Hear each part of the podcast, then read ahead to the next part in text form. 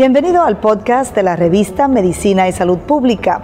No se pierda nuestra entrevista exclusiva con los médicos y expertos más relevantes para la medicina y la salud pública en Puerto Rico y el mundo. Si desea ver este podcast en vídeo, puede hacerlo en nuestro canal de YouTube Revista MSP.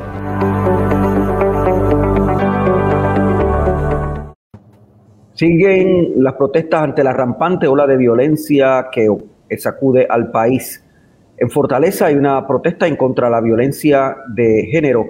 Hubo una eh, en contra de la violencia de género y pidiendo la destitución de dos jueces o de dos juezas que alegadamente no intervinieron adecuadamente en el caso de una mujer que no obtuvo una orden de protección y finalmente fue eh, asesinada. Arrestaron un hombre por apuñalar 13 veces a su pareja. Una mujer en eh, fue múltiple, eh, fue lesionada de manera múltiple, incluso con lesiones craneales, y está entre la vida y la muerte. El país aún impactado por la muerte de Keisla Rodríguez eh, Ortiz y también impactado por la tragedia de otra joven que fue asesinada eh, y su cuerpo depositado en Calley. En medio de toda esta situación, el gobernador Pedro Pierluisi está pidiendo que de inmediato se implemente eh, una determinación ejecutiva para eh, que en agosto comience la educación con perspectiva de género. Algunos hablan de una especie de epidemia de violencia de género, algunos dicen que es un problema eh, cultural y educativo y otros dicen que es un problema que refleja el nivel de salud mental deteriorada que tenemos en Puerto Rico. Para hablar de esto en todo este contexto, tenemos al doctor Julio Santana Mariño, quien es psicólogo clínico de la Universidad Carlos Albizu, eh, para que podamos esclarecer de qué se trata esto y hacia dónde vamos, en qué momento estamos y, qué es lo que podemos hacer. Gracias, doctor. Saludos. Gracias por estar con nosotros en Revista de Medicina y Salud Pública. Saludos a ustedes y a toda la población que ha estado atenta a toda esta situación y ha estado expresándose eh, abierta y afirmativamente en contra de la de la violencia de género. Estamos en una epidemia, doctor. Podemos hablar eh, técnicamente y científicamente de que esto que nos está ocurriendo es una epidemia. Técnicamente, tal vez no podamos definirlo como una epidemia, pero típicamente se usan diferentes eh, terminologías de, la, de las ciencias médicas para referir el aumento específico en una zona o, o área localizada de una condición de salud o de un problema, eh, se le usa, se usa el concepto eh, de epidemia. Yo no quisiera circunscribirlo dentro de, dentro de ese concepto de manera específica. Eh, quisiera mencionarlo como un problema social, como un problema complejo y como un problema que se ha convertido en un asunto también de salud pública y que tiene eh, determinantes sociales. Ese sería mi primer acercamiento al tema. El problema es esencialmente de cultura, de educación, de estructura social o es un problema de deterioro de la salud mental de gente que no puede manejar sus emociones, no puede manejar sus impulsos, eh, sus inclinaciones a la violencia y entonces cometen estas atrocidades, doctor. ¿Cómo usted lo, lo evalúa? Como como, se ha mencionado ampliamente en la literatura, la violencia de género, la violencia contra la mujer, es un problema histórico, cultural complejo. No se puede ascribir eh, a, un, a un factor específico como el tema de la salud mental, porque si hay en Puerto Rico cerca de de un 10 o 12% de, de personas diagnosticadas con determinadas condiciones de salud mental, de esa población son muy escasos los, los reportes de homicidios contra la mujer porque tengan alguna condición de salud mental. Y a nivel del mundo son millones de personas los que tienen problemas de, de diversos y condiciones diversas de salud mental y eso no hace que las personas asesinen a mujeres. Si no, las cifras fueran todavía muchísimo mayores de lo, de lo que se están reportando. menciono que es un, es un, es un fenómeno histórico y cultural porque la violencia en sí mismo es el comportamiento humano eh, más reconocido de dominio y control. Es decir, cada vez que una sociedad, un grupo, una etnia, por alguna razón, por algún interés, por algún prejuicio, quiere dominar y controlar a un grupo social o a una persona, a un individuo, la principal estrategia o el principal comportamiento que, que usa es el comportamiento de la violencia, la hostilidad, la agresividad para dominar y controlar. Ahora, en el caso de la violencia contra la mujer, tiene un elemento histórico y cultural, como si lo han referido todo el grupo, y tiene una construcción social y una construcción cultural. Es decir, la sociedad a través de las diferentes instancias de socialización, que son, por decir dos o tres, la escuela, las iglesias y las instituciones, que son los principales instrumentos de socialización, han eh, desarrollado estereotipos sobre los roles y las funciones de la mujer y del hombre, y sobre esos roles y funciones de la mujer escrito a partir del cual el hombre tiene poder, control sobre lo que la mujer piensa, sobre la como la mujer quiere o sobre la que la mujer debe hacer o no debe hacer, esos roles que han sido enseñados y socializados históricos y culturalmente desde el dominio y el control de lo masculino y desde el, y desde el macho, desde el género masculino, siguen repitiendo ese ciclo y esa enseñanza que se, que se establece a través de la familia, la sociedad, las iglesias, las escuelas. Menciono las instituciones sociales que permiten lo que se llama la civilidad o la civilización, ¿verdad? Los elementos sociales de relación se van construyendo y se han sostenido sobre ideas y estereotipos de que el hombre tiene control, poder, dominio sobre la mujer y basado en ese dominio tiene la autoridad, tiene la validación social para controlar a través de la violencia o a través de cualquier estrategia las decisiones, el futuro, la vida, los sueños y las aspiraciones de la mujer.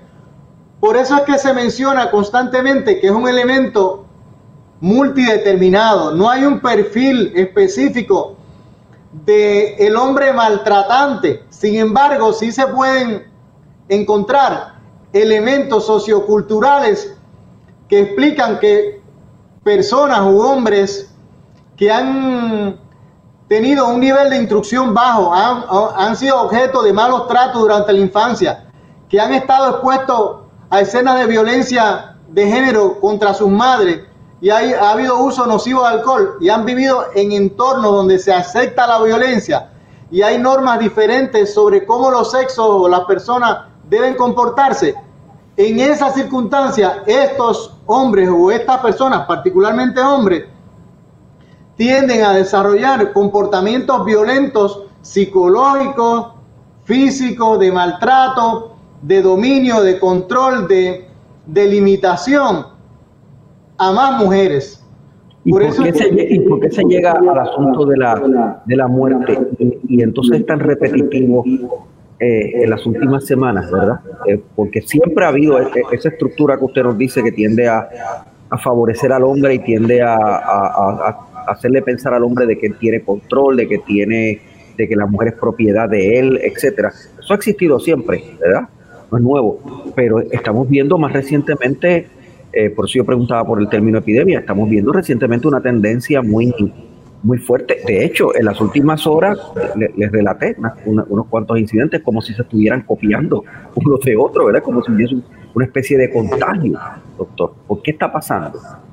Bueno, está pasando por las múltiples razones que le mencioné y porque la sociedad no ha dejado de promover por las diferentes vías la validación a este tipo de comportamiento. Si, si los hombres desde que nacemos. Yo le voy a dar la respuesta específica que me está preguntando, pero no puedo dejar de hablar del contexto. si los hombres desde que nacemos, desde que nos van educando, nos van asignando roles y funciones y nos van justificando los comportamientos violentos, pues nosotros los hombres vamos aprendiendo a desarrollar estos comportamientos como comportamientos que generan eh, estos resultados. Digamos, en una relación de pareja, si yo aprendí a ver cómo un familiar maltrataba o violentaba a la esposa, a la tía, para lograr un objetivo específico que fuera controlarla, callarla, hacer que la obedecieran. Si yo lo, yo lo estoy aprendiendo, yo lo estoy viendo, yo voy a, a reproducir ese comportamiento, número uno.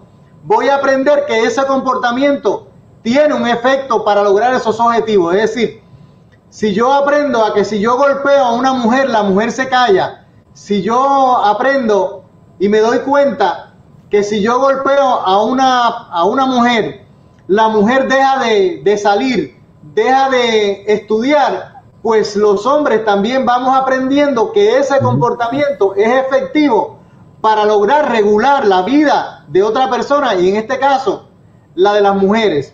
Entonces, nosotros vemos la televisión, cómo a través de la televisión se repite los patrones de comportamiento masculino donde los hombres son los que deciden, los hombres son los que violentamente eh, le dan una bofetada a una mujer para que haga determinado comportamiento. Lo estamos viendo por la televisión, lo estamos viendo por Facebook, lo están viviendo en nuestras familias para no, para no, para no decir que las familias son perfectas, porque no lo son. Lo vemos en nuestra familia, este tipo de comportamiento. Vemos cómo ciertos grupos religiosos validan que el hombre tenga control sobre la mujer y que la mujer es la responsable de las desgracias que ocurren en la sociedad, incluso justifican el comportamiento machista. Si tenemos todas estas circunstancias alrededor, pues los hombres que vamos aprendiendo y se va validando y se va reforzando este como un comportamiento válido y útil para dominar, controlar las decisiones de una mujer, pues se convierte en un comportamiento que se imita, que se, se repite, que se aprende y que tiene estas consecuencias nefastas. Por eso la insistencia de grupos de personas, de mujeres, de profesionales, que esta construcción social del macho controlador, agresivo y hostil para dominar las relaciones entre las parejas es una construcción social y esa construcción se puede cambiar si enseñamos a los hombres y a las familias que los roles y las funciones de, la, de los hombres y las mujeres pueden, pueden ser equitativos, pueden, ter, pueden tener comportamientos que ya no estén, que ya no sean los rígidos de hace 30 años, 40 años. Pero estamos ante una, una emergencia de violencia y de gente muriendo esa estructura no se va a cambiar de la noche a la mañana, ¿verdad? Esa construcción no se va a demoler de la noche a la mañana. Me imagino que va a tomarnos mucho. Entonces, mientras va a tomar mucho tiempo, pero, pero quiero, quiero mencionarle un asunto que usted mencionó muy, muy importante. Hace 40 años, no me cabe duda que existía eh, violencia de género y que y usted lo debe conocer y yo lo, lo sé porque hemos vivido en, en diferentes sociedades y hemos escuchado historias de que tal hombre mató a su esposa, le, le cortó, la secuestró, la violó. Eso lo hemos escuchado hace más de 40 años. ¿Qué ha estado ocurriendo? Ha estado ocurriendo que ha habido una visibilización del problema, que ha habido un cuestionamiento y una toma de conciencia de grupos sociales, de instituciones sociales y de las propias personas en particular antes. O sea que no, no es que había menos antes, sino que ahora eh, son más visibles, lo estamos cubriendo, lo estamos cubriendo en los medios, lo estamos viendo en vivo, o sea, estamos viendo en vivo como una mujer es lanzada eh, a la Laguna San José y la rescata a la policía. Eso no, pasaba antes, es, es, lo que usted nos está diciendo. Eso se ocultaba y eso se justificaba porque si andaba con un pantalón corto, lo que decía la sociedad es la mataron porque andaba con un pantalón corto. O si eh, fue que tenía eh, un amigo y la persona tenía celos, pues entonces se lo merecía porque estaba con celos y la sociedad validaba y justificaba este comportamiento. pero ha habido un cambio de nuestra sociedad y usted lo sabe, nosotros lo sabemos también. Y el ejemplo más grande ha sido el movimiento Me que, que ha despertado conciencia para señalar toda una serie de agresiones que antes se, daban como por normales, que un productor eh, generara presión y tratara de acostarse con alguna de sus actrices, pues eso era una cosa de que él es mujeriego y eso se aceptaba. Pero en estos momentos hay una visibilización de eso como un problema, eh, como un problema de derechos humanos, que las mujeres tienen derecho a ser respetadas. No importa su color, no importa su tamaño, no importan cómo vistan, tienen derecho como seres humanos. ¿Cómo se explica los, últimos fenómenos, los últimos sucesos tan violentos de las últimas 48 horas? ¿verdad? Eh, dos asesinatos por lo menos, dos agresiones graves o tres eh, contra mujeres. Eh, ¿Eso hubiese pasado, estaría pasando como quiera? ¿O es que hay una copia o hay una réplica o hay una, especie de contagio emocional psicológico que, que, se da cuando se le da publicidad a esto, doctor? Lo, ha sido todo lo contrario el efecto. En, general ha sido todo lo contrario el efecto. En, eh, hay estadísticas en el caso de los, de los suicidios que ha, que, ha, habido ciertas circunstancias donde personas al observar una, figura importante que se suicida por un asunto de, imitación, eh, se han dado fenómenos y se ha estudiado, pero no, no como para determinar un hecho masivo, digamos, no ha habido ninguna circunstancia donde en el mundo donde por, por un suicidio de una figura se hayan eh, suicidado mil personas. Es decir, no hay una relación directa que nos permita decir que la imitación es la razón por la que está ocurriendo. La razón es más histórica y cultural, como la hemos mencionado, y está pasando que hay un asunto de visibilización. En otros momentos tal vez no se hubiese cubierto que, que un que una persona hubiese asesinado por 11 puñaladas a su esposa. Digamos, eso se hubiese considerado un crimen, un crimen pasional y se hubiese quedado en, el barrio Jurutungo, por decir un nombre, como un hecho aislado. Pero en, la, crónica policíaca, que usualmente se, era en las últimas páginas, no en la portada del periódico. No quita eso, no quita el hecho de que expresar de manera morbosa, gráfica, la manera en que ciertos hombres han asesinado mujeres, se ha, se ha mencionado que no es una manera humana de reportar, ni de transmitir, ni de educar en contra de la violencia. ayer yo estaba viendo la televisión y lamentablemente escuchaba, no, esta mañana escuchaba a un periodista que le preguntaba a la directora de, de ciencia forense, ¿usted me puede describir en qué condiciones quedó el cadáver, de qué manera ocurrieron los hechos? Como, como si el elemento de, la descripción gráfica pudiera agregar em, mayores elementos, ya sea de comprensión o de humanidad, a este asunto. Y esto sí eh, se ha convertido a veces en un mecanismo para que otras personas quieran hacer algo más grande o quieran hacerlo de una manera más brutal. De hecho, ha habido, en las redes sociales ha habido críticas y comentarios sobre la cantidad del tiempo que los medios, pues, concretamente la televisión, le dio a, cotejar, a investigar, a, perseguir que se encontrara el cadáver, etcétera, ¿verdad? Eh, alguna gente ha pensado que eso es exagerado y morboso.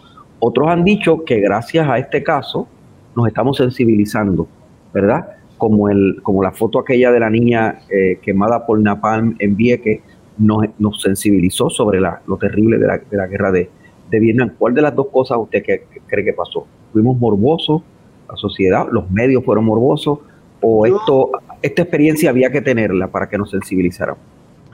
Yo no creo que, que los medios han sido morbosos en la transmisión de este fenómeno eh, tal vez molesta tanto a la vista eh, escuchar y vernos reflejados en la, como sociedad de ver eh, situaciones tan atroces, comportamientos tan atroces y tan machistas contra la mujer y genera tal vez un malestar en las personas que lo están viendo. Y algunos que lo, lo expresan con un sentido, vamos a decir, justo, no lo ven como un asunto de que les moleste verlo eh, y lo ven como una exageración. Eh, yo respeto su opinión.